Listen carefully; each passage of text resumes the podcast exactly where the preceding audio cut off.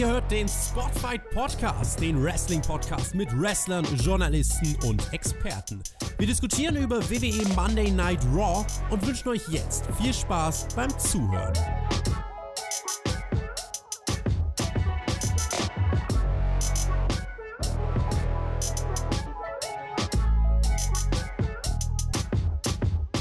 Es ist die Woche der Bestrafung und außerdem die Woche des finalisierten Drafts. Wir werden über Raw sprechen heute hier beim Spotfight Podcast. Mein Name ist Jonathan an meiner Seite, der Mann, der heute bestraft wird, weil er die Challenge Perkix WWE gegen den Edeljobber verloren hat. Wir haben schon in der SmackDown Review drüber geredet und jetzt gibt's hier den Payoff. Björnster, wie fühlst du dich? Ja, ich bin natürlich jetzt schon ein bisschen nervös. Ne? Ich weiß nicht, was auf mich, mich zukommen wird. Aber erstmal ein freundliches Hey Yo da draußen. Und naja, wer verliert, Strafe muss sein, ne? muss ich durch.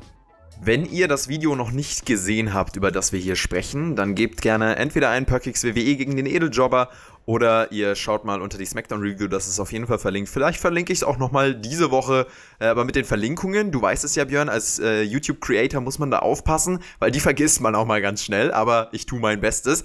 Wir haben bei der SmackDown Review danach gefragt, dass ihr uns Inspiration liefert für Bestrafungen. Und ähm, wir haben das jetzt ein bisschen zweigeteilt. Es wird am Ende des Podcasts eine Bestrafung geben, die wird noch nicht revealed. Aber hier zu Beginn muss ich direkt mal eine Regel klar machen, die jetzt für diesen Podcast gilt. Und zwar ist die inspiriert von Pierre Lodiga. Der hat geschrieben, mit 106 Likes übrigens dieser Kommentar. Als Strafe, egal wie Raw am Montag wird, muss Björn alles loben und so erstaunt sein, wie toll Raw ähm, ist, egal wie toll es auch noch ist. Es ist ein bisschen schwierig umzusetzen für eine Review, bei der man ja auch einfach kritisieren muss, teilweise oder zumindest analytisch dann drauf guckt, ohne jetzt mit der Positivitätsbrille. Ähm, einige mögen mir jetzt unterstellen, dass ich das immer mache. Aber wir machen das so, wenn der Björn mal richtig negativ ist, dann habe ich so einen Positivitätsjoker. Weil ich arbeite ja schon jetzt äh, die letzten Jahre daran, dass der Björn ein bisschen optimistischer aufs WWE-Programm guckt. Und ich sag dir dann einfach, Björn, hey, gerade bist du zu negativ. Ähm, jetzt musst du hier, jetzt musst du hier mal richtig loben. Und da bin ich mal gespannt, was du daraus machst. Ja, ich meine, neutral betrachtet bin ich ja nie zu negativ, sondern ich tue ja nur das äußern, was ich zu sehen bekomme. Von daher darfst du den Joker ja wahrscheinlich eigentlich nie ziehen. Aber na gut, ich werde dir natürlich dann auch mal gönnen, deinen Spaß und ähm, werde deswegen aber trotzdem nicht mit meiner Meinung zurückhalten. Ich bin gespannt, äh, was du auch zum Anfangssegment von Raw sagst. Becky Lynch hat ja die Show gestartet und eigentlich, sagt sie, hat sie damit gerechnet, Sasha Banks hier direkt mal verprügeln zu dürfen, aber Sasha Banks ist nicht am Start. Ähm, das angesetzte Match kann nicht stattfinden. Ihr habt es ja sicherlich mitbekommen. Charlotte Flair hat sie ersetzt. Sie kommt raus ohne ihren Titel, wirkt auch ein bisschen äh, ungewohnt, würde ich mal sagen. Charlotte Flair ohne diesen äh, Titel, da hat man sich jetzt mit den zehnfachen Regentschaften schon irgendwie dran gewöhnt. Und Charlotte sagt eben zu Becky, dass sie nur einfach nur eine Freundschaft will. Sie wollen, also sie will einfach nur Freunde sein, aber trotzdem entbricht ein Brawl, der zum Match wird. Soweit erstmal zum Start von Raw. Becky und Charlotte, wo SmackDown von zwei Top Guys äh, der Männer gestartet wurde. Roman Reigns gegen Seth Rollins. Gehen jetzt hier die Frauen gegeneinander, Becky Lynch und Charlotte. Ja, also ich meine, es war eigentlich ganz in Ordnung, ne? Also ich meine, ich brauche die Frauen am Anfang einer Show nicht unbedingt. Allerdings, äh, wenn es die besten sind, die die WWE-Produkt hat, dann von mir aus gerne. Ja, das kann man sagen, das Match haben wir so ein bisschen satt gesehen, aber immerhin, es ging ja mal wieder um was und man hat es ja vorher auch ein bisschen aufgebaut. Ich meine, immerhin war es Becky, was auch viel besser zu ihrem Charakter passt, diejenige gewesen, die gesagt hat, ey, äh, schön, dass du wieder Freunde mit mir sein willst, aber ich habe da eigentlich gar keinen Bock drauf. Und dann ist ja der Brawl auch schon losgegangen. Und ähm, ja, das Match war jetzt nichts Besonderes, was wir zwischen den beiden gesehen haben. Ne? War ganz ordentlich. Und am Ende gibt's den, ja, kleinen Wall-Up-Sieg, ne? Das ist hier passiert. Becky Lynch gegen Charlotte ist ja direkt ein äh, Match, was man so mal auffahren kann, auf jeden Fall. Ähm, bezüglich Raw, da startet man fulminant rein und äh, die Gewinnerin sichert sich hier den Brand-Pick, den ersten Brand-Pick und den ersten Draft-Pick. Das ist die rothaarige Becky Lynch für die rote Show. Ich finde, das hat auch sehr, sehr gut gepasst. Einfach so als unterbewusstes ähm, Aufteilen. Charlotte, die ja bei SmackDown jetzt die letzte Zeit auch quasi bekannt war und man sich als Zuschauer auch darauf einstellen könnte, okay, Charlotte ist jetzt da und Becky, ähm, ja, die auch mit ihrem roten Titel natürlich rot verkörpert. Das war ganz gut umgesetzt und äh, Becky konnte sich hier mit einem Roll-Up durchsetzen. Du sagst, das Match war nicht sonderlich spektakulär für dich. Nö, es war in Ordnung. Also ich meine, was die beiden können, das wissen wir ja halt, aber ich meine, da haben wir auch schon bei WrestleMania und so weiter schon Besseres von denen gesehen, ne?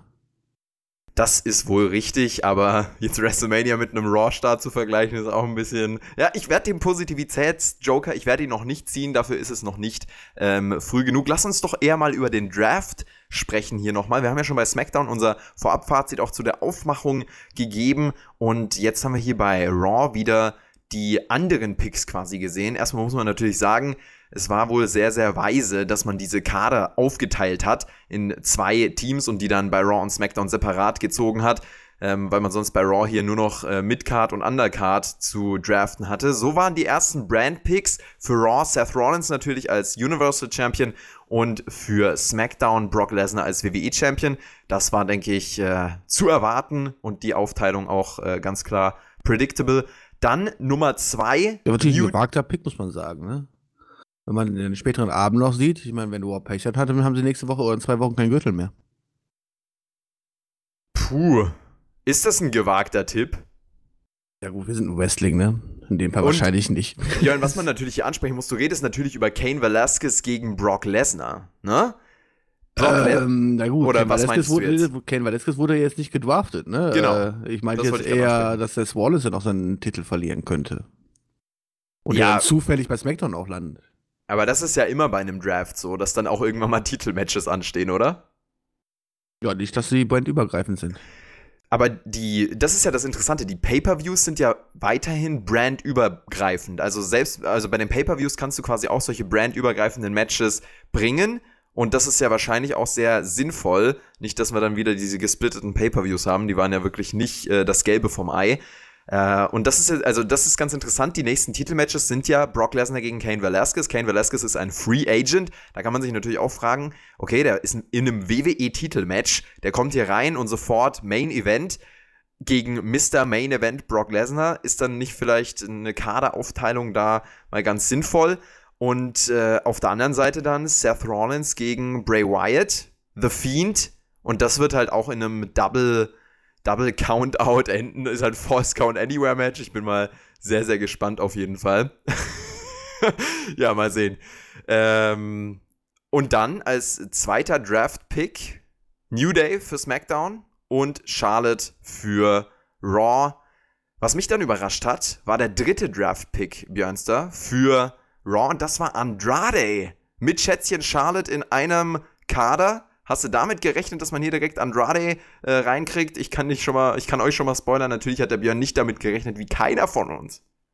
Also zumindest nicht an dieser Position mit Sicherheit. Ich meine, dass man Pärchen ja zusammenhält und dementsprechend auch Andrade und Charlotte zusammenhält, mag ja wohl logisch sein. Und ähm, dass jetzt allerdings hier als Pick Nummer drei quasi direkt gepickt wird, also relativ hohen hohen Stellenwert hatte für das War äh, Dasein oder also für die TV-Anbieter von War ähm, vom USA Network fand ich dann doch sehr interessant. Hätte ich so bis jetzt nicht gerechnet, aber vielleicht hat Selina Vega sich einfach bei einem von diesen Bürohingsten hinten hochgeschlafen.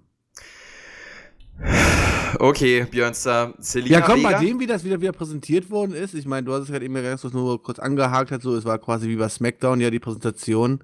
Mhm. Die Grundidee dahinter fand ich ja, finde ich immer noch genial, wie man es halt umsetzt, ist halt echt peinlich halt so. Ne? Ich meine, haben die, ich glaube, die haben damals neue Aufnahmen gemacht von den Räumen, oder? Die haben uns einfach die gleichen Aufnahmen von den Räumen gezeigt, die wir letzte Woche auch schon gesehen haben. Das ist doch nur kein Mensch aufgefallen, oder? Ich fand vor allem, was man ja hier auch noch gebracht hat, das müssen wir vielleicht ansprechen. Ähm, es gab ja solche Promi-Segmente oder irgendwelche Moderatoren, die dann eingeblendet wurden, die was zum Draft gesagt haben, wie auch bei SmackDown. Da waren ja Colin Jost und Michael Che von SNL Weekend Update. Die, äh, vielleicht erinnert sich der ein oder andere von euch, das war ja genau diese Konstellation, die es dann für WrestleMania auch gab. WrestleMania, war es dieses Jahr oder letztes Jahr? Ich weiß es gar nicht mehr. So weit ist es schon weg in meinem Kopf und ist auch gut so, denn Colin Jost hat sich ja da mit Braun Strowman angelegt und jetzt haben sie hier nochmal in diesem Segment, äh, was hier eingespielt wurde, darüber geredet, dass Braun Strowman ja äh, eine junge Frau ist und äh, das war so cringe das war mit Abstand sowieso das schlechteste Segment äh, unter diesen Moderatoren-Promi-Segmenten, wie auch immer man es nennen will. Und da gab es deutlich bessere auch, deswegen will ich dieses Konzept gar nicht irgendwie verteufeln. Aber die beiden, die kannst du einfach, die kannst du weglassen. Ganz ehrlich. Ja, definitiv. Also da war, ist aber andere, andere auch nichts groß hinausgestochen oder sowas. Also das wirkt ja alles irgendwie eher befremdlich als ja ins Produkt mit eingeflossen und äh, dass man gedacht hat, okay, das kann man jetzt gerade hier wirklich ernst nehmen und das, was die Leute sagen, kann man ernst nehmen. Das wirkt halt alles so aufgesessen, das ist halt so, als ob man sich quasi selber parodiert. Ja, eine Parodie, das ist äh, tatsächlich, ja, ganz treffend teilweise. So hat es zumindest sich angefühlt, aber es war auch, ähm, es waren auch Lichtblicke da. Zum Beispiel dieser frühe Brand-Pick von Andrade, der soll gepusht werden, würde ich da jetzt mal mit rein interpretieren. Zumindest hält man große Stücke auf ihn, sonst hätte man ihn nicht so früh ähm, hier rübergezogen. Das hat auch Ja, wenn du Selina Vega schließt- gesagt. Wenn du daraus schließt, dass er natürlich daraus gepusht werden soll, dann muss man sich um andere Leute, wie zum Beispiel an Cesaro, wie sehr viel Sorgen machen. Spoiler Ja. schon mal, der wurde gar nicht gedraftet. Also dieser Draft, der hat natürlich in jeder Ausführung auch irgendwelche Lücken und irgendwelche ähm, Fragen, die dann aufgeworfen werden. Zum Beispiel, wieso wird Kane Velasquez nicht gedraftet? Wieso werden bestimmte Wrestler nicht gedraftet? Ähm, auch Leute, die auf der Ersatzbank sind, wie Nia Jax zum Beispiel, die hat sich ja auf Twitter dann auch geäußert, ich bin Free Agent, ja, wo werde ich wohl hingehen mit so einem Augenzwinkern? Dann werden aber Leute wie Samoa Joe schon gedraftet, obwohl der natürlich auch gerade verletzt ist. Das ist ganz, ganz verworren, ganz, ganz verwirrend. Aber diese Ansage hier mit Andrade äh, und dann auch dem Sieg, den er sich hier geholt hat gegen Ali, das war ja dann das äh, folgende Match, das wird ja auch schon länger berichtet, dass WWE hier große Stücke auf Andrade hält. Hier wird das nochmal klar. Und das finde ich, da kann man schon das jetzt mal reininterpretieren in so einen prominenten Spot, würde ich schon sagen. Ja, zumindest scheint man einiges auf, von ihm zu halten, ne? Was man daraus macht, das muss man sich überraschen lassen. Ich meine, das haben wir auch vorher schon mal vermutet gehabt, ganz am Anfang, wo er quasi sein ähm, In-Ring-Comeback äh, im Main-Roster gegeben hat, dass man viel rausmachen kann und dann ist nichts daraus geworden. Und auch damals hat man schon leichte Push-Ansätze gesehen, aber hat es dann relativ schnell wieder fallen lassen. Naja, mal gucken, was die WWE sich nächste Woche wieder überlegt. Wir werden auch in den nächsten Wochen gerne mal auch detaillierter noch über die Kader sprechen können, denn ähm, jetzt mit diesem Roster-Split, mit diesem klaren Kader-Split, ist es ja auch ganz interessant, mal über die Kaderaufteilung zu sprechen und die potenziellen Fäden, die sich daraus ergeben.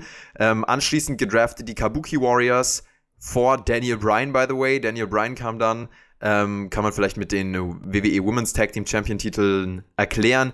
Rusev, Bailey, Alistair Black. Und was mir hier noch aufgefallen ist, um vielleicht äh, kurz noch zum Draft ähm, dann abschließend was zu sagen. Ähm, es war ja schon ganz interessant, dass Raw quasi alle Favorites so ein bisschen von Paul Heyman gedraftet hat und zu sich gezogen hat, diese ganzen jungen Talente, die man quasi noch nicht aufgebaut hat, aber die jetzt in Zukunft aufgebaut werden. Ähm, und bei SmackDown dann so ein bisschen eher, ja, also der, der Kader von SmackDown nicht ganz so stark da abschneidet. Äh, aber zu Paul Heyman als Executive äh, Producer kann man ja auch noch sagen, auf der anderen Seite Eric Bischoff, der ist ja raus. Also man blickt nicht so ganz durch und Eric Bischoff hat sich hier wohl nicht mit involviert. Ähm, der hat wahrscheinlich auch die ne letzten Wochen einfach äh, das WWE Catering genossen und sonst aber nicht viel gearbeitet. Hat er auch gesagt, er wird hier in Verhandlungen mit Fox sein. Wie auch immer. Björn, was denkst du, hat äh, Eric Bischoff in seiner Zeit bei WWE bewegen können?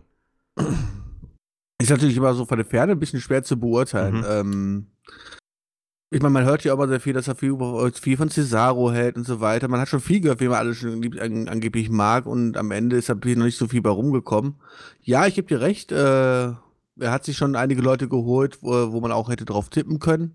Ähm, ich finde vor allem erstaunlich, wenn man sich die ganzen, ganzen Draft einfach mal anschaut, dass meines Erachtens SmackDown noch relativ schwach davon gekommen ist, was die Topstars Mhm. angeht. Und ähm, aber da ist natürlich noch einiges machbar. Du kannst natürlich auch immer jederzeit halt irgendwie einen John Cena holen, den bei SmackDown auftreten lassen und so. Der hat ja, der ist ja auch Free Agent und keine Ahnung. Ähm, man kann trotzdem für SmackDown noch einiges machen. Ähm, ja, und zu der Umsetzung hier, du sagst gerade eben Kabuki Warriors und dann kommt Daniel Bryan und dann hast du dann die Gesichter vom USA Network gesehen, als Daniel Bryan genommen worden ist von SmackDown. Die waren dann ganz traurig. Was sind das für Vollidioten? Warum tun die doch vor die Kabuki Warriors nehmen? Oder soll ich einfach Daniel Bryan picken? Hätten sie doch machen können, oder? Der beste Wrestler der Company vor allem. Was Nein, soll dann muss das? El Kabuki jetzt nehmen und dann nehmen die David Boy, da sind die traurig. Also das ist halt, das war halt alles so, naja. Gary umge also so, so, so grausam umgesetzt. Ich habe irgendwie echt so ein bisschen Fremdschämen gehabt, halt so, als ich wieder geguckt habe. Naja, so ist das halt.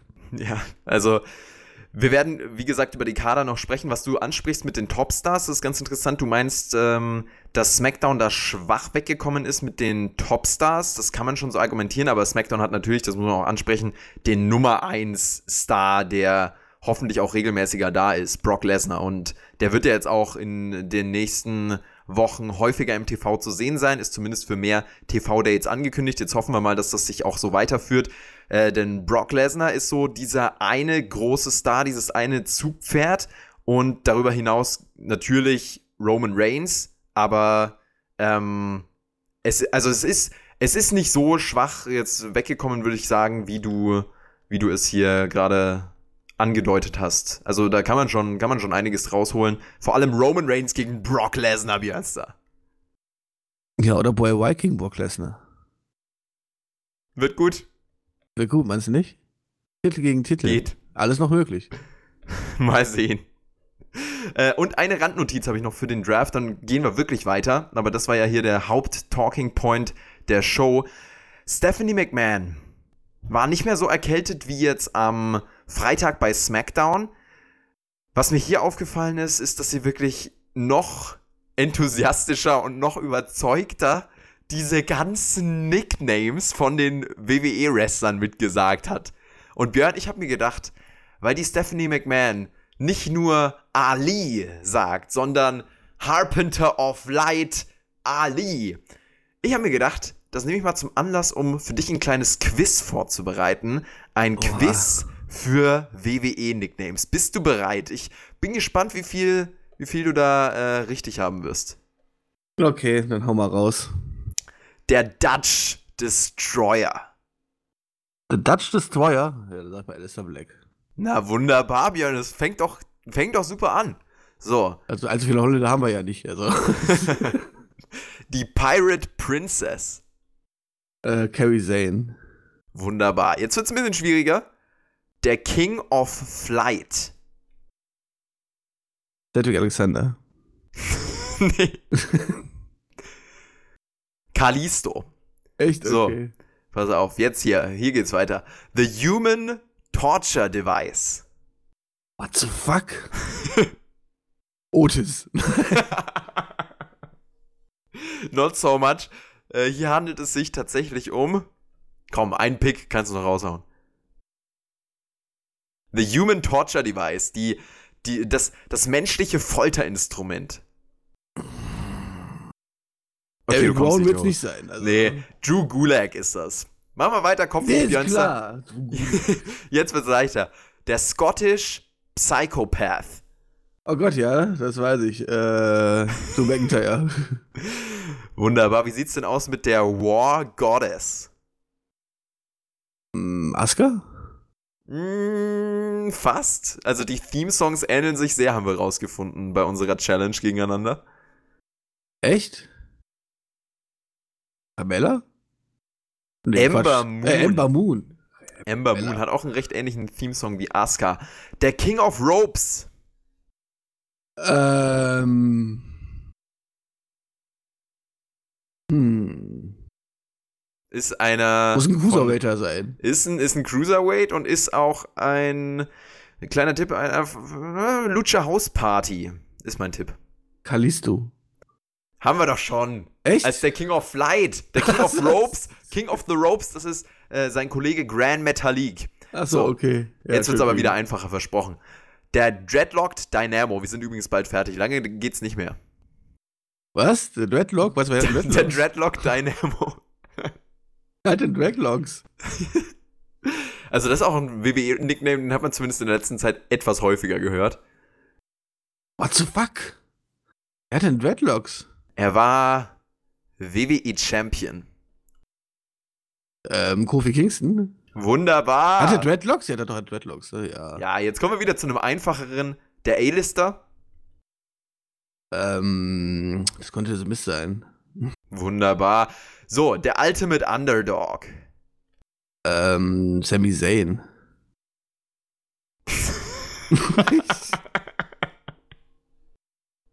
nee, dem sein Spitzname, der ist äh, Taxler, kann ich dir sagen, hier im Aber deutschen der war auch mal der Underdog. Nee, Rey Mysterio ist der Ultimate Underdog. Echt? Und okay. zu guter Letzt, Björnster, der Gold Standard. Das ist jetzt wieder, das ist machbar. Also Gold, das wird's aber nicht sein. ähm. Wer, wer ist denn noch Gold? Der hat gar nicht so viel mit Gold zu tun tatsächlich. Obwohl, ah, also nicht mit dem, dem Ring-Outfit meistens. Du kommst Ali. nicht drauf. Nee. Shelton Benjamin, Björnster. Achso, okay, ja. Wunderbar. Also du hast so ein bisschen weniger als die Hälfte, hast du gewusst. Ähm, aber es waren natürlich auch nicht immer einfache Namen dabei. Schreibt uns mal rein, wie viel ihr gewusst hättet. Und jetzt, Björnster, kommen wir zum Monster Among Men. Den kenne ich auch, das könnte Braun Strowman sein. Jerry Lawler heißt Braun Strowman willkommen. Tyson Fury, sein Gegner für Crown Jewel, kommt dazu. Es gibt einen kleinen verbalen Schlagabtausch, nicht mehr so heftig wie in der letzten Woche. Und es gab auch keinen riesigen Brawl mehr danach.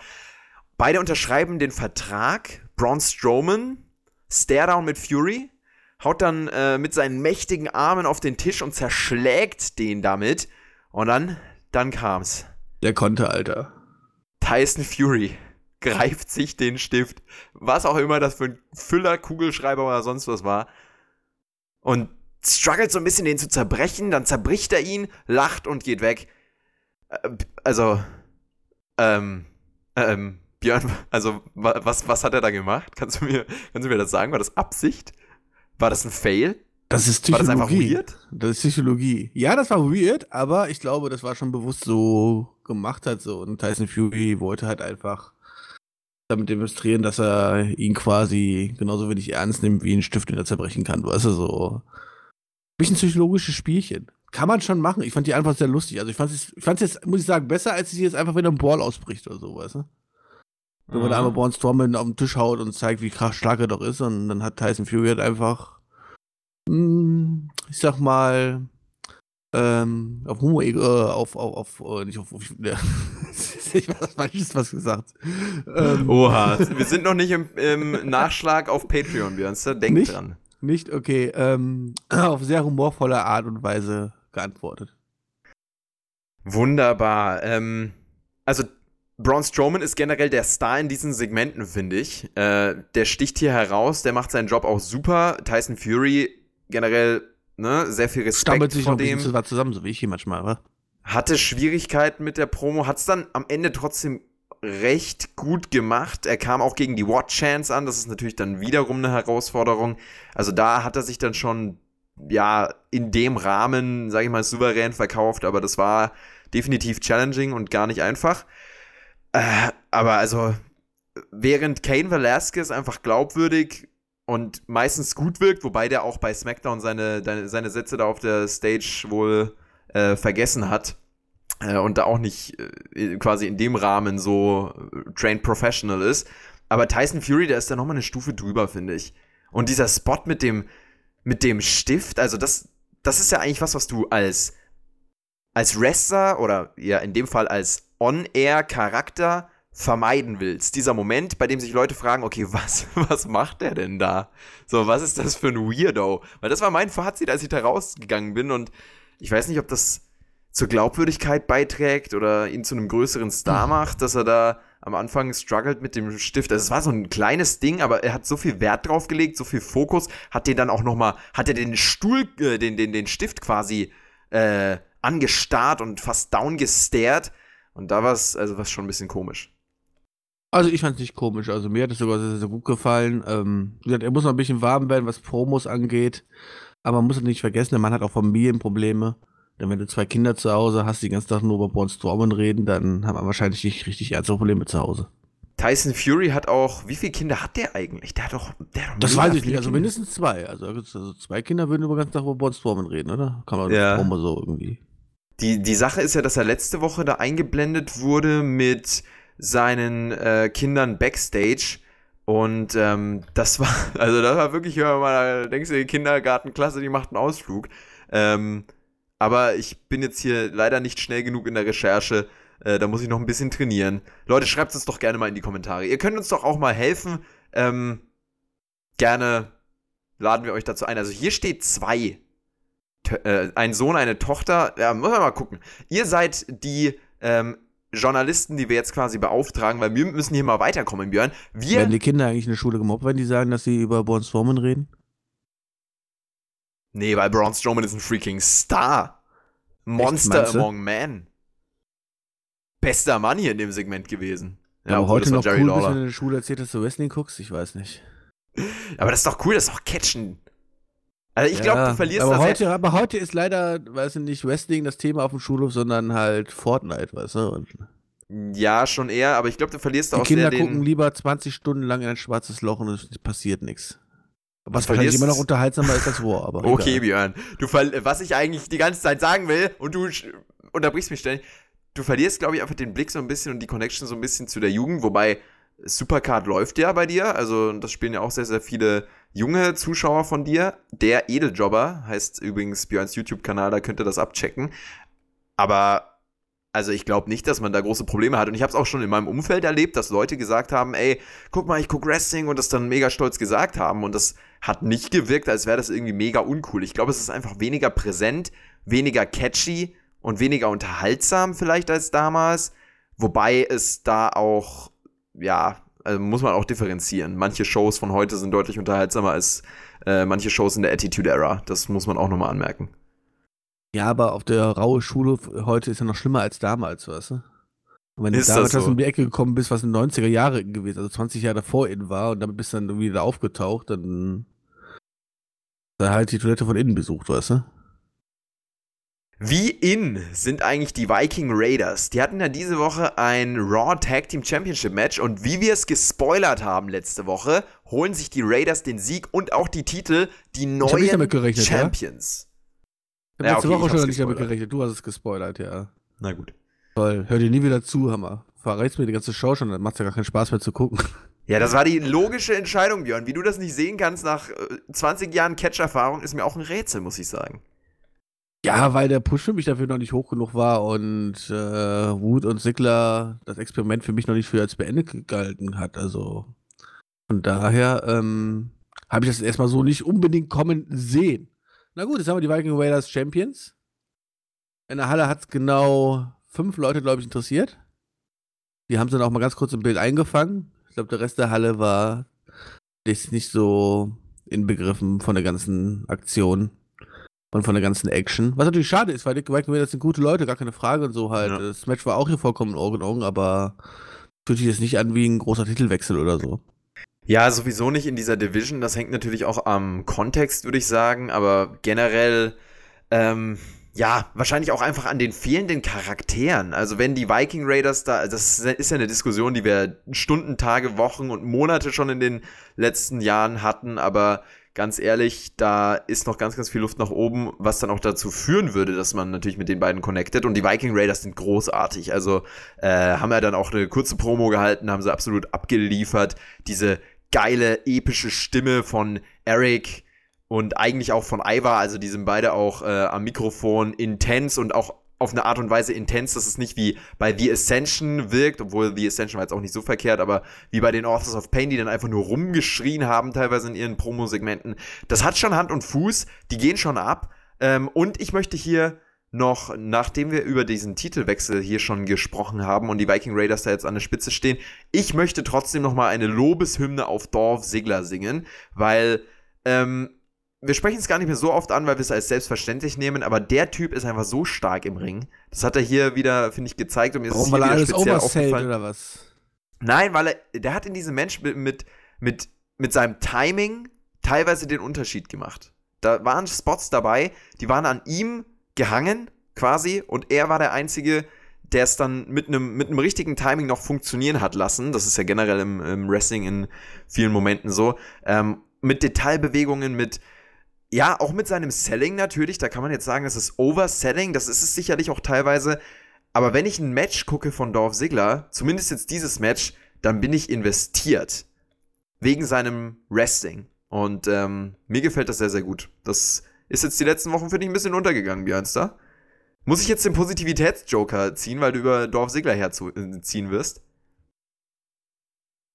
Musst du den vorher ziehen oder kann ich dir danach sagen, ob du gebraucht hättest oder nicht? Nee, sag, sag, doch, sag doch mal Bescheid. Was, was sagst nee, du? Dazu? dann wirst du wahrscheinlich jetzt nicht ziehen, weil ähm, ich kann mich da nur wiederholen, weil ich ja schon so oft gesagt habe, Dolph Ziggler im Ring ist äh, pure Unterhaltung und ähm, gerade wenn man ihn jetzt nicht jede Woche zu sehen kriegt, äh, kann man sich die Matches schon immer sehr, sehr gut geben. Mir gefällt sein Overselling nicht immer, also manchmal übertreibt es halt dann doch ziemlich und dann wirkt es halt auch wieder ein bisschen weird, aber ähm, dass der Mann im Ring sehr, sehr viel kann, das habe ich ja auch immer bestätigt. Da hat's den Positivitätsjoker gar nicht gebraucht. Wir sind mal gespannt. Ich glaube, ich werde den, ich weiß schon, wo ich den ziehen werde, im Firefly Funhouse. mal sehen. So, ansonsten übrigens, Björn, bei den äh, Tag Team Champions äh, oder bei den Tag Teams an sich, OC, Luke Gallows, Carl Anderson und AJ Styles, die haben die Street Profits Backstage umgehauen. Da wird es also auch eine Fehde geben. Haut dich das äh, vom Hocker? Ja, gut, endlich mal sind die Street Profits nicht nur da und erzählen Dünnstes, sondern ähm, ja, sind dann jetzt wirklich auch im Main Roster angekommen und werden auch endlich mal was zu tun kriegen und äh, außer Backstage rumsitzen und Blödsinn labern. Von daher, das ist schon mal ein positiver Schritt nach vorne. Wunderbar, hey, das ist ja, es geht heute wirklich gut. Ich meine, aber der, auch, ja, aber ich meine, die treten halt auch gegen Jobber an, ne? Ich meine, naja. Björn heute ganz besonders positiv und vor allem dann im Main Event. Davor möchte ich über ein paar Aufbaumatches natürlich noch sprechen. Alistair Black hat Eric Young besiegen können. Ein Aufbausieg, ich glaube, dazu müssen wir nicht so viel sagen. Ist das ein Aufbausieg? Come on, sagen wir mal ehrlich. Also, ich meine, wir wissen alle, was Eric Young früher mal geleistet hat und wie toll er doch ist und keine Ahnung was. Aber ich glaube doch 80% des Publikums, die wussten doch erstmal überhaupt nicht, wer da im Ring ist. Wenn er nicht angesagt worden wäre, hätten die Leute den doch gar nicht erkannt. Das ist dann ein Aufbau, wenn er Eric Young umklatscht im Main Roster. Ja, ist es ein Aufbau, wenn jemand ein Enhancement-Talent weghaut? Natürlich ist es ein Aufbau. Gibt es, ich glaube, Eric Young ist der unbekannteste WWE Main Roster ähm, Teilnehmer der letzten zwei Jahre. Nee, Humberto Carrillo toppt das. Meinst du? Denke ich schon. Der ist übrigens, das ist auch eine ganz interessante Personalie. Mit dem hat man wohl jetzt vor, so ein bisschen im hispanischen Markt aufzuräumen. Deswegen ist er jetzt auch im Main Roster. Also Humberto Carrillo, mit dem können wir rechnen. Der geht ab. Okay, dann würde ich sagen, ganz, ganz viel Erfolg. Ja, top, hör mal. Ach, ja, ja, kann ja gut sein. Ich meine, unsere, guck mal hier, unsere Hoffnung hier für den deutschen Markt, die wird jetzt von, von Saudi verprügelt. Ist auch geil, oder? Unsere Hoffnung äh, für den deutschen Markt, Cesaro wird antreten gegen, hast du den Namen parat, Björnster? Hast du ihn parat, der saudische der Held? Mohun oder so? Nee.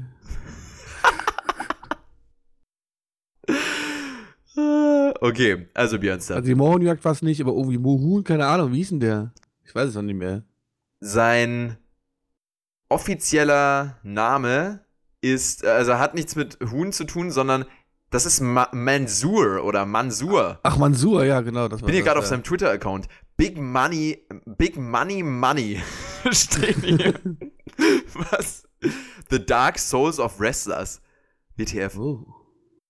Okay, das ist ein. Ja, der darf Cesaro verprügeln. Geil, oder? Wow. Sehr, sehr spannend. M Mansur folgt ihm alle unter KSA Money. Mit M-A-N-N-Y. Also, was ist das denn? Wieso heißt der Money? Ja, die Saudis. Kann man mir das mal erklären, bitte? KSA Money? Okay, na gut. Gehen wir weiter. Cesaro, ja, der wird auf jeden Fall äh, erstmal nicht mehr aufgebaut. Ist ein bisschen traurig, aber so sei es. Ricochet gegen Shelton Benjamin, da gab es auch einen Aufbausieg für Ricochet. Zählt das jetzt als ein Aufbausieg? Ja, so zwei Mini-Gepushte, die gegeneinander antreten und Ricochet gewünscht, er der höher gepushte. Dann ist das ein Aufbausieg, ja. Dann ist das immerhin schon mal ein Aufbausieg, gute Sache. Und was hatten wir hier noch? Es gab ja generell viele Aufbaumatches in dieser Raw-Ausgabe, das ist ja auch gar nicht verkehrt ähm, und hilft ja auch wie bei den Viking Raiders. ähm, ja, also äh, ist zumindest glaubwürdig. Dass die den Titel gewinnen, ist glaubwürdig. Und ich kann dir auch sagen, Björnster. Und zwei Leute, guck mal, da gab noch zwei Leute, die eigentlich gepusht werden, die gegeneinander angetreten sind. Ganz genau, Björnster. WWE's Best Kept Secret ähm, konnte Cedric Alexander schlagen. Das war immerhin mal wieder ein Match für Murphy. Und sogar überhaupt ein mal schön, ihn wieder zu sehen. Also, Ganz genau.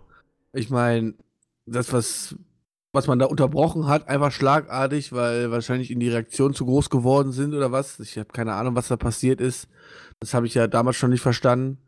Ich war halt einfach froh, ihn auch jetzt zu sehen, ob er jetzt erfolgreich gewesen wäre oder nicht, aber tatsächlich durfte ich dann auch noch durchsetzen gegen Cedric Alexander, der ja auch so ein bisschen ein Mini-Push ist, halt so wie irgendwie Mhm. gefühlt drei Viertel des Kaders irgendwie ein Mini-Push ist, aber überhaupt nicht irgendwie mal irgendwas durchgezogen wird. Und ja, ich muss immer noch sagen, Buddy Murphy gefällt mir immer noch sehr, sehr gut. Schade, dass man nicht ganz viel, also mal gucken, was man mit ihr jetzt wirklich vorhat, aber ähm, ja, ich könnte mir wirklich sehr viel drunter vorstellen. Also, ich bin Buddy Murphy-Fan.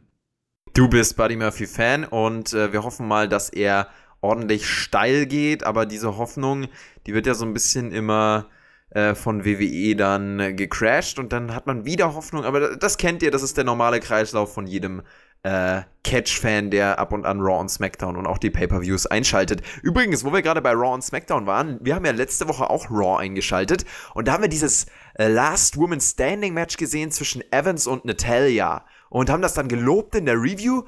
Diese Woche haben Evans und Natalia gemeinsame Sache gemacht gegen die Kabuki Warriors, die sich dann in diesem Match durchgesetzt haben.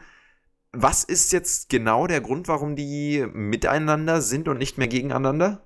Respektieren sie sich jetzt, weil sie sich so gegeben haben oder wie sieht's aus? Ja, zumindest hat Natalia das ja so gesagt, so, oh, guck mal, die Frau hat mir so viel abverlangt und deswegen ist sie jetzt meine beste Freundin. Ich habe keine Ahnung.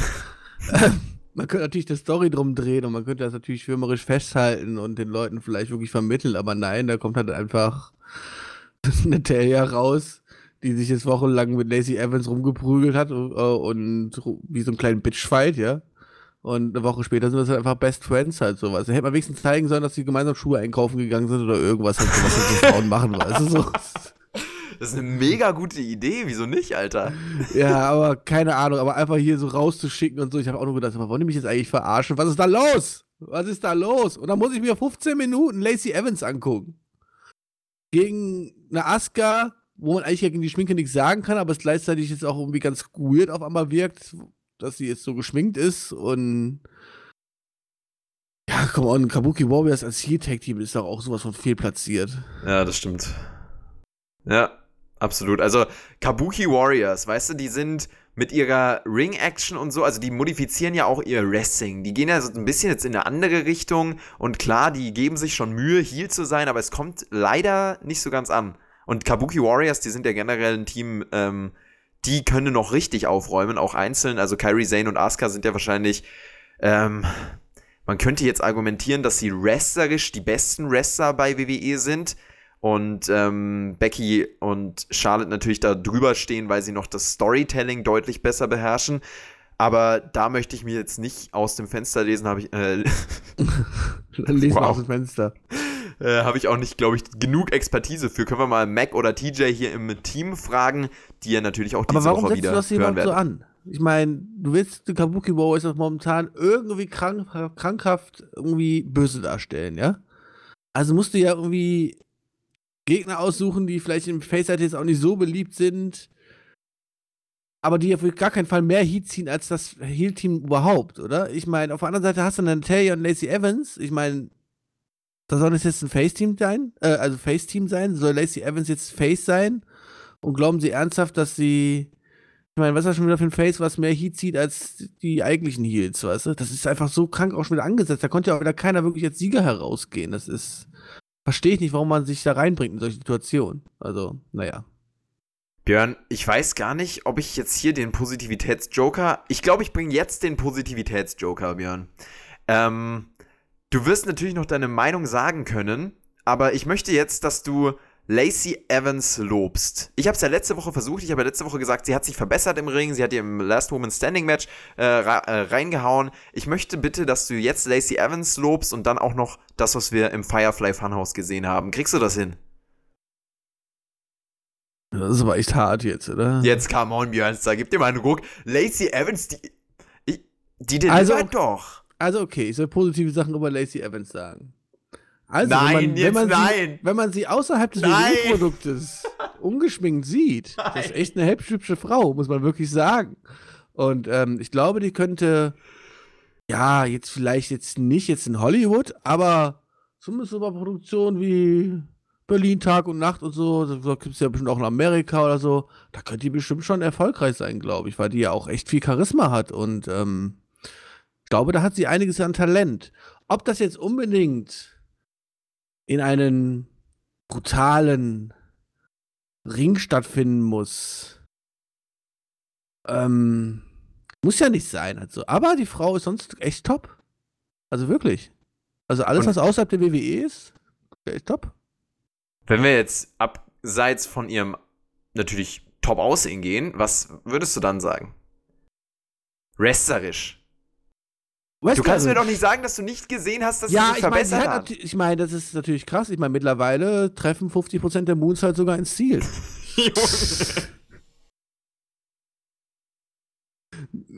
Aber das war, ich, war positiv, oder? Ich meine, über 50% ist doch schon positiv, oder? So, und am Ende von Raw haben wir dann das Firefly Funhouse gesehen. Bray Wyatt war nicht mehr The Fiend, sondern Bray Wyatt in seiner natürlich klassisch Firefly Funhouse freundlichen, therapierten Art und Weise hier zu sehen. Ramlin Rabbit hatte aber trotzdem Angst, dass Seth Rollins gleich kommt und hier mal ordentlich einschürt. Und dieser Seth Recht Rollins kam dann tatsächlich vorbei. Absolut, dieser Hase hat, hat das Game verstanden. Er kommt von hinten, schlägt Wyatt nieder, zerstört das Firefly Funhouse und hat da ganz, ganz böse Heal-Reaktionen vom Publikum bekommen, weil die wollen natürlich sehen, wie, wie hier Plüschtiere Dialoge führen. Die wollen das Firefly Funhouse. Und dieses Firefly Funhouse, was die Leute sehen wollen, dieses Firefly Funhouse hat der Björn, äh, nee, wie heißt er? Der Seth Rollins niedergebrannt. So, Björnster, deine Positivität, lass, lass ihr einfach freien Lauf. Ja, ich meine, natürlich bin ich hier positiv, weil das ist halt einfach eine geniale Story, die er uns ja schon mit dem Main Event von Hell in a Cell verkauft wird. Ihr versteht die einfach nur alle nicht. Das ist das große, euer, großes Problem. Ich meine, das große Ziel hinter, warum man überhaupt Bray White dieses Gimmick gegeben hat und so, ist am Ende diesen übermäßig krass beliebten Face des Wallens endlich heel zu turnen.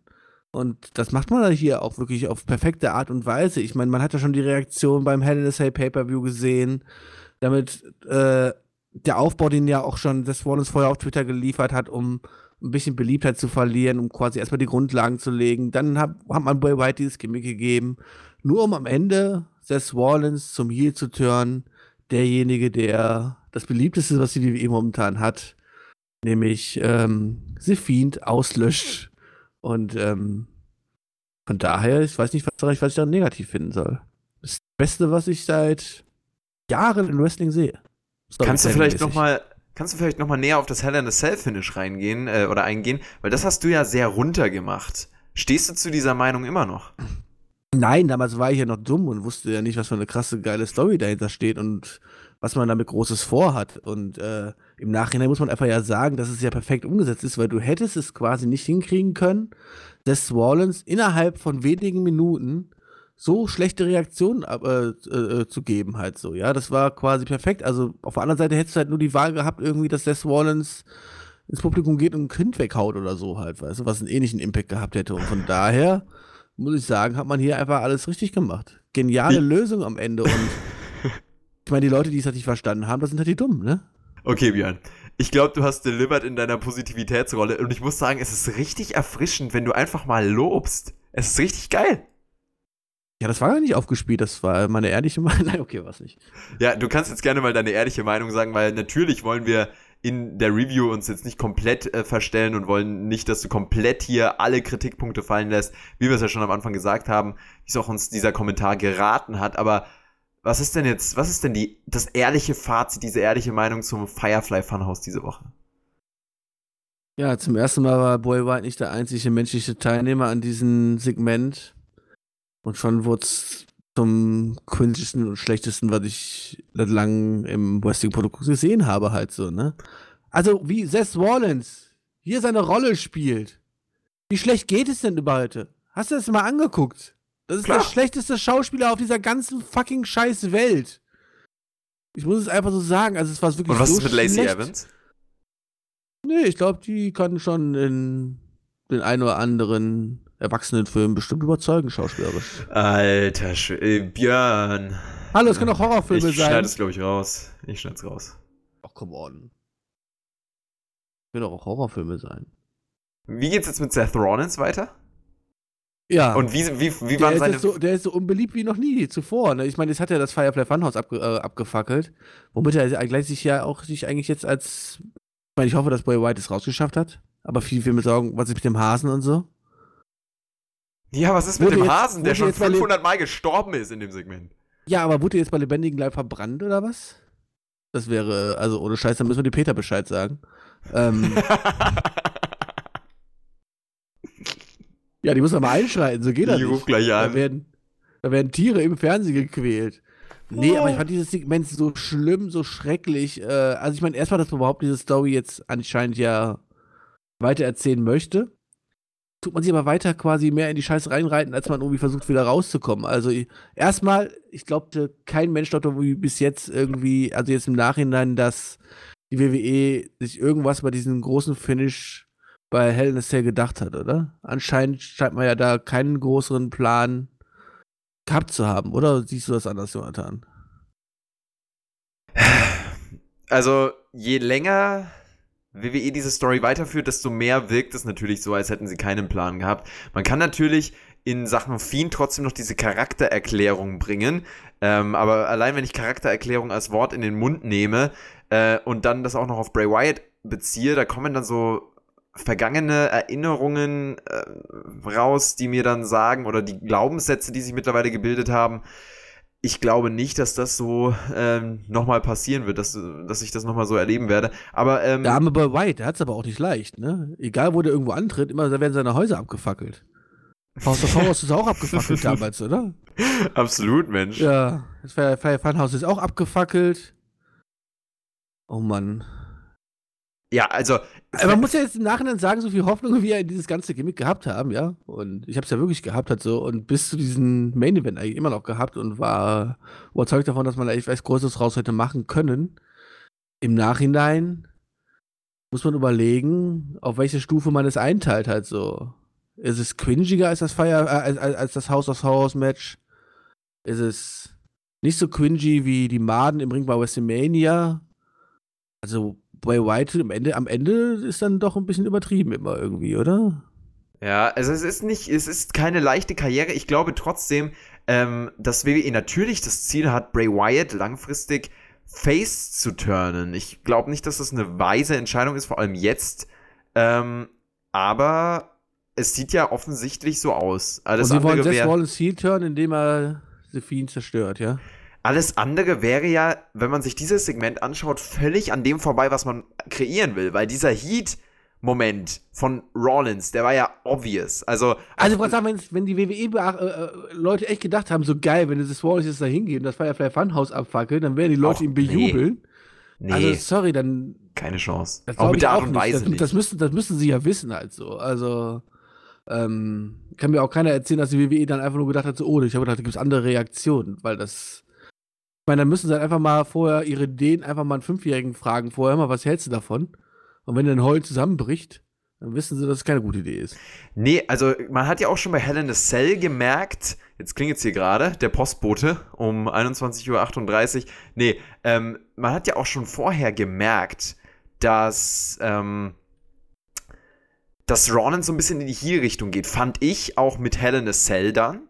Oder, also da war ja auch ein klares, ein klarer Heel-Beatdown. So schlägt ja kein normaler Mensch auf, auf Wyatt ein. Und ähm, selbst wenn es der Fiend ist und äh, selbst wenn da riesiger Hass ist, das ist da schon kein richtiger Face-Aufbau oder kein richtiger Face-Charakterzug gewesen. Deswegen glaube ich schon, das ist der Plan. Man wird Wyatt zum Face machen, Björn. Ja. Und wo landet Rollins damit? Ja, der ist ja sowieso schon durch als Face. Also Ich der meine, hat dieses ja. Interview am Anfang. Ich meine, wie scary war das denn bitte? Er wurde in den, unterm Ring gezogen war da in der Hölle und hat sich wieder rausgeschlungen. Keine Ahnung. Und das ist ein, das hat er einen ganz neuen Blick auf die ganze Sache. Halt sowas halt. Also so ein. Ob das ein Dreijähriger schreiben würde. Ja, wa also warte mal ab. nee, warte lieber. Nee, also es. Es ist ja auch Potenzial da, will ich damit sagen. Also klar, man kann das jetzt alles verteufeln und ja, wir wurden enttäuscht in dieser Fehde. Die Storyline, je weiter man die fortschreibt, desto äh, komischer wird es. Aber ich finde es zumindest in dem Kontext sinnvoll, dass man Rollins jetzt offensichtlich oder hoffentlich zum Heal macht, weil damit geht man ja einen Schritt, den man gehen muss mittlerweile. Der Typ ist einfach, der zieht nicht mehr wirklich diese Reaktionen, die du als Topface ziehen solltest. Die zieht er auch schon länger nicht mehr. Ähm, und, und wer hat ganz verschiedene Gründe. WWE? Woman das, das ist dann wohl The Fiend. Obwohl der als Topface natürlich auch nicht funktioniert und auch nicht mit dem Titel, weil der kann sich nicht in Talkshows reinsetzen und kann dann hier einen auf äh, freundliches sagen, Fiend kann ja nicht zum Topface werden, also Wobei Bray Wyatt. Wenn, dann kann er nur Bray Wyatt zum Topface werden, indem er Sephine am Ende in der Storyline irgendwie selber besiegt hat, Anführungszeichen, ne? Und dadurch dann selber so stark wird. Ich habe keine Ahnung, aber als netter Bray Wyatt halt. Also, ähm, aber ist ja auch alles Geschichte, haben wir es abgefackelt. Gesehen. Ja, der Holztisch ist, ist weg und die Bilder sind abgefackelt. Damit ist die Set kaputt. Ist das jetzt denn, also ist das wirklich so, wir interpretieren ja hier den Heel-Turn rein. Vielleicht ist das auch gar kein Heel-Turn, sondern es ist einfach Teil wieder einer. Nein, das soll auch kein Heel-Turn sein, aber ich glaube, die WWE hätte nicht auch damit gerechnet, dass die Leute schon wieder so sauer deswegen sind oder so traurig sind. Auch wenn wir gerade eben gesagt haben, die müssen das wissen, aber anscheinend ja irgendwie doch nicht, dass wir man sowas nicht bucken. Weiß ich nicht. Also ich glaube, es ist Aber wenn jetzt kein Heel-Turn von Wallens kommt, und ich, also ich sehe, ich meine, klar, wir haben jetzt das, das, das Hell in a Cell Main Event gehabt. Dann würdest du aber auch da voraussetzen, dass wir quasi äh, uns ähm, ja nicht wirken lassen haben, aber dass da die WWE schon damit gerechnet hat, dass Wallace diese Reaktion kriegen wird und das bewusst quasi eingegangen ist, was ich ebenfalls nicht glaube. Ähm, genauso wie jetzt in diesem Segment. Ich glaube, die WWE sieht das einfach so nicht. Hm, also, ja, sei es so, wir warten mal ab. Ähm, ich möchte noch auf andere Punkte eingehen. Also man hat ja in diesem Segment ganz, ganz viel Potenzial jetzt trotzdem gebracht. Ähm, mit einer potenziellen Veränderung von Bray Wyatt. Man, man könnte jetzt einmal in diese Face-Richtung mehr bucken oder man buckt ihn noch mehr in die Heel-Richtung, äh, in äh, mit Brandwunden, mit, mit, einer, mit einem noch bittereren Charakter und einem Frust.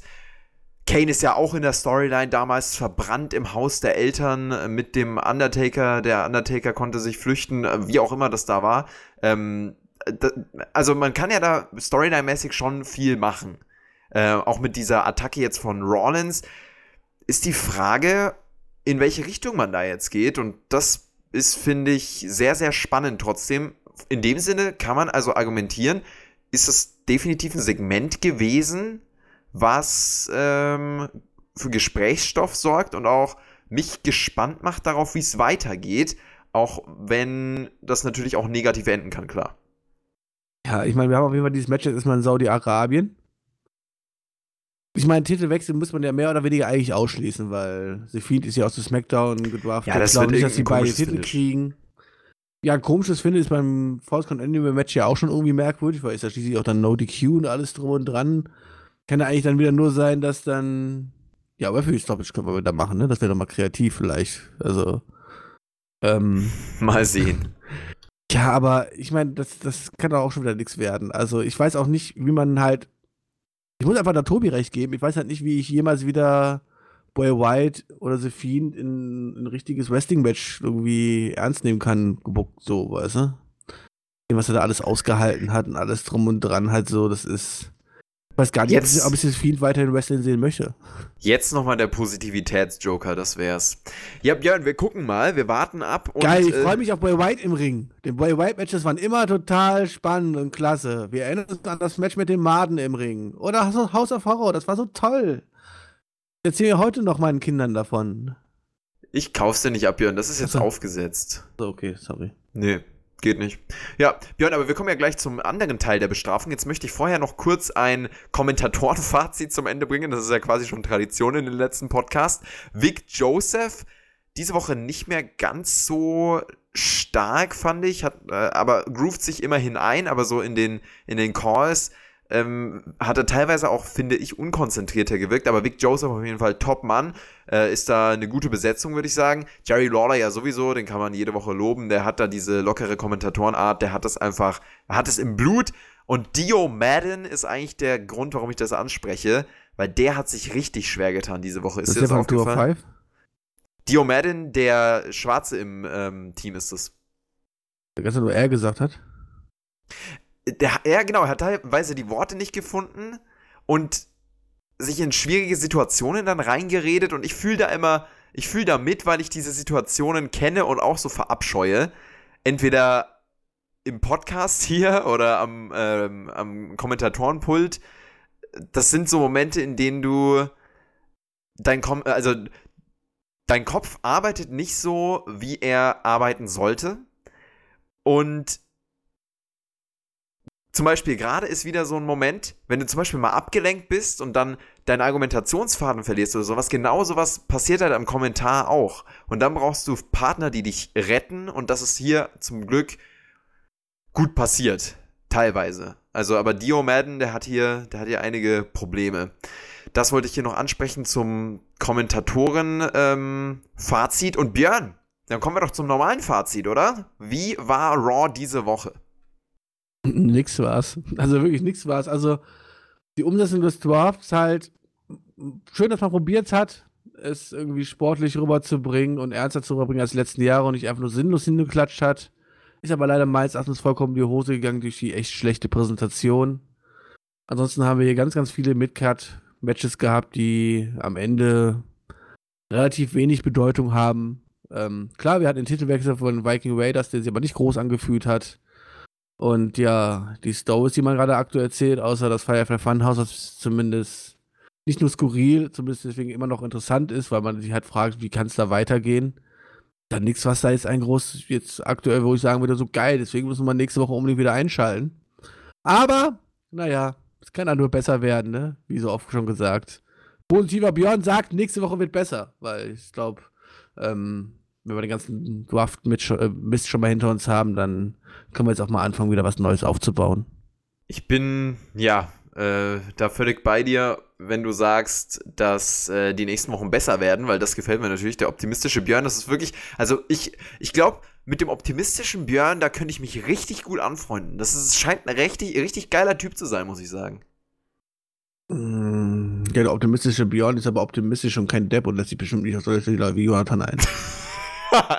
okay. Äh, war immerhin ein Versuch wert. Kennt ihr das auch, wenn ihr nett zu anderen seid und dann einen Korb kriegt? So fühlt sich das gerade an. Ähm, jeder Catch-Fan kennt das. So, ähm, na. also jetzt auf jeden Fall zu, jetzt auf jeden Fall zum Fazit von Ich Raw. musste kurz drüber nachdenken, aber der kam dann. Jetzt auf jeden Fall zum Fazit von Raw. Ähm, es war nicht böse gemeint. Ach, ich sehe schon wieder die. Ich lasse es einfach so stehen. Ähm, es gab definitiv positive Elemente. Viking Raiders mit den Titeln, die gehen ab. Braun Strowman ist äh, auf dem aufsteigenden Ast wieder, würde ich sagen. Und der bricht aber unter seinem Gewicht bald zusammen, glaube ich. Äh, denn Tyson Fury wird hier sich sicherlich nicht hinlegen und äh, oder irgendwie seine Karriere hier beschädigen lassen. Was ja generell auch äh, in Sachen Boxauftritte ist. Boxer im Wrestling, die sehen nie äh, schlecht aus, sind nie die, die den, den Job machen, in Anführungszeichen. Ist auch eine ganz schlimme Formulierung. Genau, und das Firefly Funhouse ist auf der einen Seite cringe, wie der ähm, Schreibutensil, Spot, wie nennt man das? Stift. Dieses Wort fällt mir immer nicht ein. Stift, dieser Stift-Spot von Fury. Aber das Firefly Funhouse bietet natürlich auch einige interessante äh, Möglichkeiten in der Zukunft, Björn. Eine Möglichkeit gibt es jetzt noch für uns, dieses, äh, diesen Podcast zu Ende zu bringen. Und da kommen wir auch nicht drum rum. Es ist das, der finale Teil der Bestrafung. Und ähm, das ist der zweite Wunsch, den viele Zuschauer geäußert haben. Du sollst einen, einen englischen Zungenbrecher sagen, wurde häufig geschrieben, oder einen englischen Satz. Ich habe hier. Aber die bestrafen sich doch selber damit. Die möchte ich den Quatsch anhören. Okay, es mag vielleicht amüsant sein, aber. Ich, ich bin gespannt, ob das amüsant ist. Ich werde es hier einfach mal mit reinbauen. Ein guter Freund hat mir einen Satz äh, geschrieben, den ich dir mal weiterleiten soll. Und äh, den sollst du in korrekter Art und Weise vortragen. Und wenn du das schaffst, dann können wir hier auch off-air gehen. Dieser Satz lautet, Seth Rollins wurde zu Raw gedraftet und darf dort weiterhin wresteln. Björn, ich schicke dir den Satz mal in WhatsApp rüber. Hier hast Was du sagen, ihn. kriegst du den irgendwo schriftlich? Oder? Genau, den kriegst du schriftlich, hast du jetzt hier schon da. Greif gerne mal zum Smartphone und ähm, wenn du den in korrekter Art und Weise vorliest, dann sind wir hier auch schon fertig, hör mal.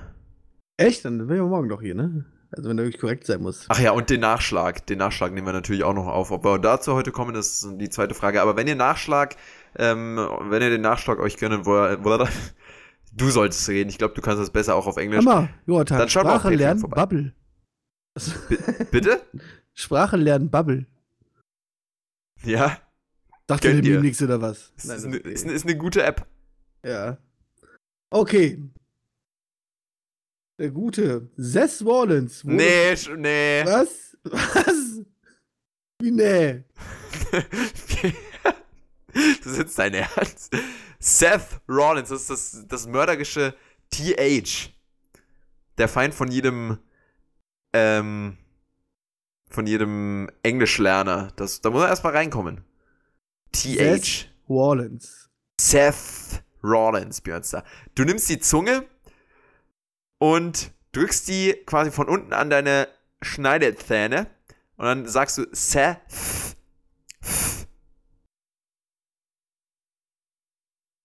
S-E-T-H?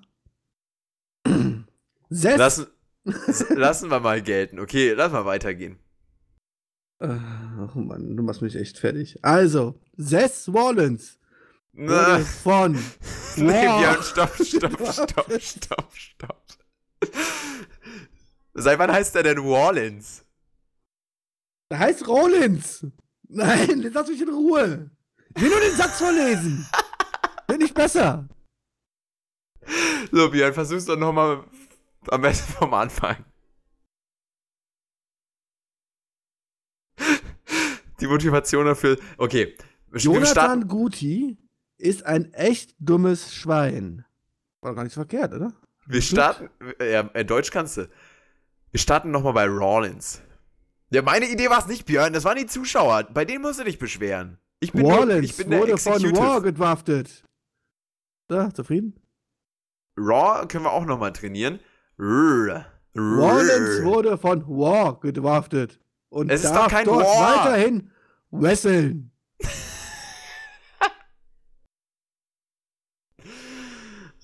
Also, okay. Was? Also, ich versuche gerade zu verstehen, du kannst, du kannst nicht, ähm, du kannst es nicht korrekt aussprechen, selbst wenn du dir richtig Mühe gibst, quasi.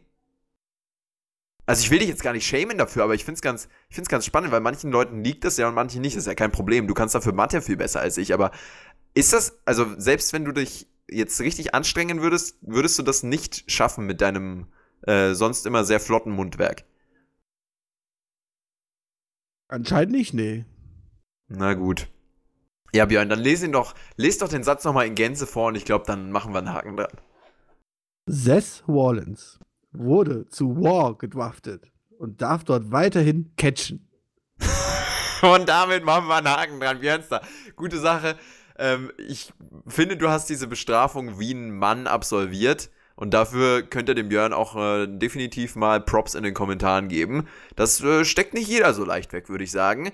Ähm, wir werden uns wieder melden in dieser Konstellation am Samstag, hopefully, zur SmackDown Review. Bin gespannt, äh, das Wochenende ist auch etwas voller, also wundert euch einfach nicht, wenn die Podcasts mal verspätet kommen oder erst am Sonntag die SmackDown Review online ist. Das ist ganz normal, das gehört dazu. Und wir versuchen natürlich immer, das Ganze zeitnah zu delivern. Manchmal klappt es auch nicht. Björnster, was hast du noch loszuwerden? Ja, ich guck mal, ob ich Samstag dabei bin oder ob ich nicht dann immer noch in der Badewanne sitze und mich ritze, weil ich von dir so psychologisch fertig gemacht werde hier. Ist echt nicht nett. Psychologisch Also wenn- ist auch wenn- ein schönes Wort. Wenn mir jemand helfen möchte, ne, ruft die 110 und sagt, ich werde hier festgehalten. Und ich so, mach das lieber nicht. Gibt bestimmt Idioten, die machen das. Björn, ich, ich, ja, ich sperre dich gleich wieder ins Firefly Funhouse. Ähm, und dann lade ich Willst Seth Rollins ab, ein. ab äh, Burn It Down machen? oder Nein, um Gottes Willen, dich doch nicht. Du bist immer ein guter Bro, Björn.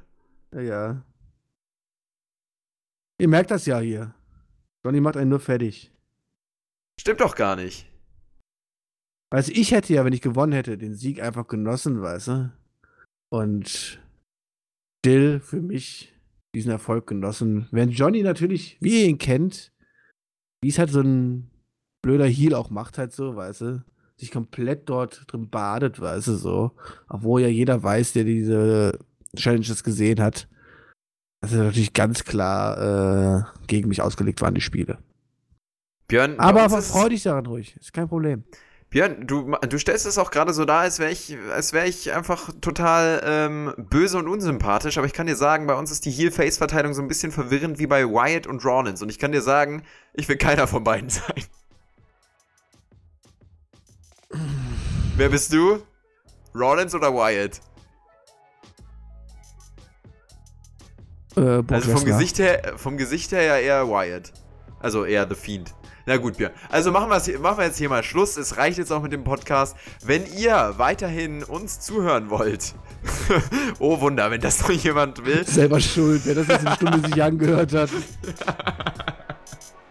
Wohl wahr, dann könnt ihr gerne auf Patreon vorbeischauen und den Nachschlag-Podcast anhören. Den nehmen Björn und ich jetzt gleich im Nachhinein hier noch auf.